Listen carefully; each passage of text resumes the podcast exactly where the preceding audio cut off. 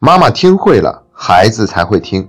欢迎来到妈妈你听，我是李小闯。今天是我们精彩寒假七讲的最后一讲，主题还是只有两个字，叫做游戏。具体点来说，就是家长要在寒假里多陪孩子玩，多做游戏。之所以设定这样的一个主题，还是有一定的原因的。所以呢，我们今天的节目内容还是分成两个部分。第一部分讲一下原因，第二部分再给出具体的建议。那我们先来聊一下第一部分。最近有一则这样的消息，不知道大家有没有关注到？说的是一个北大的留学博士，已经十二年没有回过家了，六年之前就彻底拉黑了父母，不再联系了。他还写了一篇一万五千字的文章去控诉他的父母，事无巨细地描述了在他的成长经历过程中，父母都曾经做过哪些事情给他带来伤害，而且到现在他都没有办法用一种平和的心态去面对这一切。听完这样的例子，至少我们可以先得出来一个结论，那就是家庭教育比学校教育重要的多。你看，他都已经上了中国最好的大学，而且还出国留学拿到了博士学位。可是，家庭教育在童年给他造成的创伤和阴影，到现在都是挥之不去的。所以说呀，作为家长，教育好孩子，我们是责无旁贷的。那么接下来我们要问了，是什么造成了这种局面呢？那这就要用到我们节目里经常用的一个词，叫做物化。我们总觉得，只要让孩子吃好穿好，他在学习好，那么一切都会变得越来越好。事实上并不是这样的。当我们过多的去关注孩子的吃穿住用，关注他做事情的结果和学习成绩的时候，就很容易忽略对孩子本身这个人的关注。久而久之呢，那这个孩子学习成绩可能很好，但他也无非就是一个考试机器。他可能很懂事儿，很有礼貌，那也无非就是我们的一个炫耀品。孩子自己会缺少一份安全感和价值感，他觉得自己是不重要的，这就是物化。现在还有一个心理学名词来解释这种物化的行为，叫做童年情感忽视。什么意思呢？说的就是我们对孩子内在的感受关注的太少了。久而久之呢，这个孩子他自己都不知道自己什么样的感受，他都没有办法用一种准确的方式去描述自己的情绪，而且呢，他还不知道自己有什么样的情感需求。那你一问他有什么需要的时候，他都是觉得挺好的呀，一切都很好。实际上是他不知道自己还可以变得更好。就算有一天他发现了自己有什么情感需求，他也不知道怎么去表达出来。而且这样的孩子往往是不会感受别人的感受的，所以在人际交往的过程中就很容易受挫，性格就会变得越来越敏感，越来越不自信。那这就是情感忽视带来的后果。那怎么样来去解决情感忽视的问题呢？怎么样去解决物化的问题呢？答案只有一个，那就是用心的陪伴孩子，去关注孩子这个人本身，而不是去关注他做的事情。说到陪伴，可能有的家长就会问了：那干嘛不把第七讲的主题直接定为陪伴呢？那是因为我们前面六讲的每一个主题也都是需要陪伴孩子的呀，所以就没有必要把陪伴作为一个专门的主题了。而且呢，我觉得第七讲的这个主题游戏，恰恰就是陪伴孩子的最好的方式。要知道，爱玩是孩子们的天性，所以我们跟孩子一块做游戏，这是最容易跟他们打成一片，最容易走进孩子内心的。所以，跟孩子玩游戏的过程，就是重新建立我们亲子链接的过程。那这个过程本身就是一种疗愈，这就是我要把游戏作为最后一讲主题的原因。讲完了原因，接下来就是第二个部分，要给出具体的建议了。那可能有的家长会说，陪孩子一起玩游戏，这有什么好建议的？平常孩子是没时间，现在孩子时间充足了，那我们就多花一点时间陪着孩子一起玩，不就可以了吗？那其实这种说法暗含着一个逻辑，那就是之所以之前没有陪好孩子，是因为时间不充足，现在只要花足够多的时间就能陪好孩子了。事实并不是这个样子的，陪伴过程中出现的最大的问题，向来不是时间，而是质量。如果陪伴没有质量，那么花再多的时间陪伴都是无效的。而这个质量来自于我们的用心陪伴。那现在让我们重新说回今天的主题，陪孩子一起玩游戏，我会给出两条建议，并且会具体的讲一讲怎么样才能够做到高质量的陪伴。那先来看第一条建议，陪孩子玩电子游戏。注意哈，如果你家的孩子他本来就不怎么玩，或者是干脆不玩电子游戏，那我们就不要调这个头了，是用不到这条建议的。那如果孩子是喜欢玩电子游戏的，那作为家长，我们就可以尝试一下陪着孩子一起玩。之所以给出这条建议，是在我身边有一个真实的案例。我有一个朋友，他的儿子在上高中的时候呢，开始喜欢玩游戏了。然后呢，他也做了一个决定，就是陪着孩子一起玩，去研究一下游戏为什么这么吸引人。然后玩来玩去呢，也不得不承认这个游戏的确是很有魅力的。同时呢，跟孩子打开了很多的话题，其中有一个就是能够把游戏玩得很好，这还不是最厉害的。更厉害的是去做一个设计游戏的人。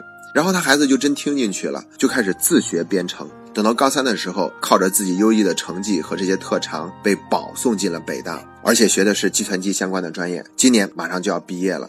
那说起来这个例子呢，我知道他听起来并不是具有普遍的代表性，毕竟这孩子最后是考上了北大的。而且我们不能说他之所以考上北大，就是因为他爸爸陪他一起玩游戏了。但至少我们得承认，在他玩游戏这件事情上，他爸爸的处理方式没有让他的玩游戏给他的学习造成障碍，相反还起到了一个督促的作用，让孩子拥有了一技之长。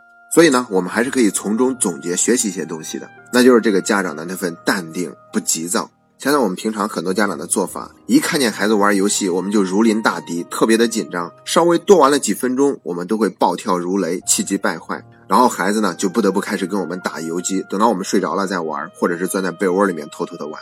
前两天我还见了这个朋友，我还特意问他说：“你当时陪着孩子玩的时候，真的就没有一点心思是想改变孩子玩游戏的这个事实吗？”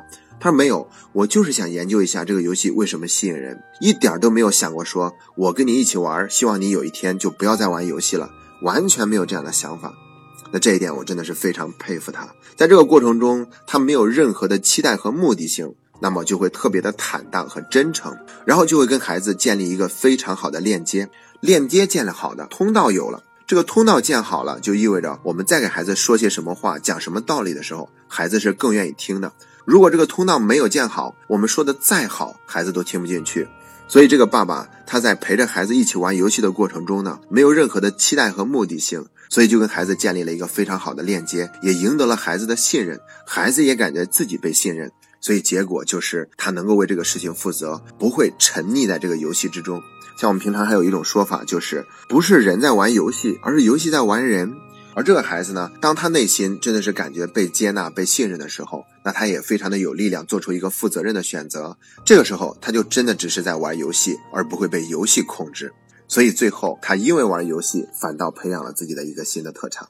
我们可以设想一下，如果作为家长，我们陪着孩子玩，但是在这个过程中有强烈的企图心，想去改变孩子，那我们的这个脸上呢，就会挡不住的传递过去很多的信息，表达的意思可能是：我都让你玩了这么多，这么宽宏大量了，你还不知道收敛；又或者传递过去的信息是：我都这样讨好你，哄你开心了，你还不听我的话。但凡让孩子收到这样的信息，那么他一定会产生对抗，而不可能跟我们达成共识。所以在这个过程中，淡定，没有任何的期待，想去改变孩子，这是非常重要的。这是第一条建议。第二条建议就是陪着孩子玩其他的各种游戏，无论是陪着孩子玩下棋、玩积木、玩过家家，或者是打仗，然后是去游乐场、去旅游、看电影，在过年的时候放烟花爆竹。又或者是陪着孩子看电视，哪怕是教会孩子打麻将、打扑克牌呢，我觉得都很好。因为我觉得这样就会给家庭里面营造一个其乐融融的氛围。别以为孩子小他就学不会打麻将，那不就是四乘以三再加二这样的一个难度吗？小学生也都能够学得会的。特别是在我们不把孩子当小孩对待的时候，孩子会有极大的满足感的。我们尽量让孩子跟我们一起动手去做一些游戏。这个过程中呢，会有很多的收获。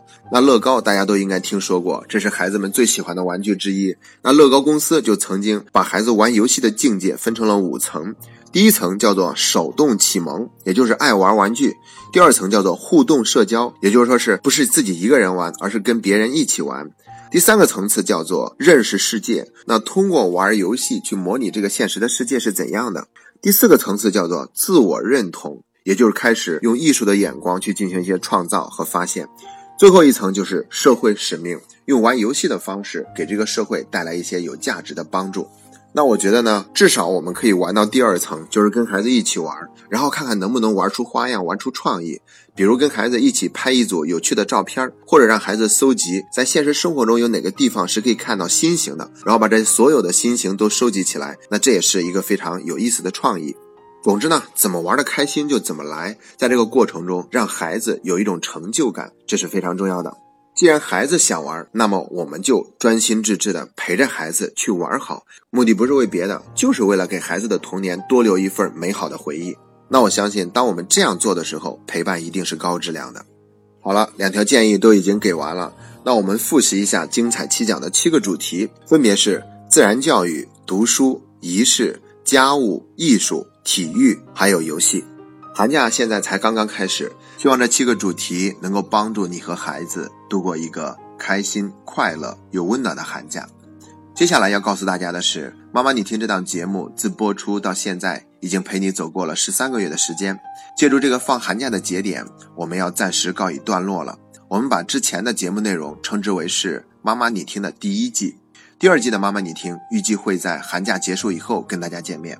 那在这个空档期间呢？如果大家有什么问题或者困惑，可以去收听我们之前的节目，寻找答案和帮助。同时，我还需要强调的是，在妈妈你听节目停播期间，我们全国的线上读书会还是继续进行的。因为家长的自我成长才是解决问题的根本之道。那像我们读书会的家长，听到开头的那个北大留学博士的例子，他们就会有自己明确的立场，而不会轻易被媒体的观点所左右。那就是父母是人而不是神，父母不应被责备，而是应该得到训练。所以在妈妈你听停播期间，我也希望有更多的人去收听妈妈你说，并且加入我们的读书会，和我们一起走上学以为己的成长之路。最后，再次祝愿每个孩子寒假都能够玩得开心，祝愿每个家庭都能够更加幸福、和睦、团圆。今天的节目就到这里，这是妈妈你听陪你走过的第一百九十七天。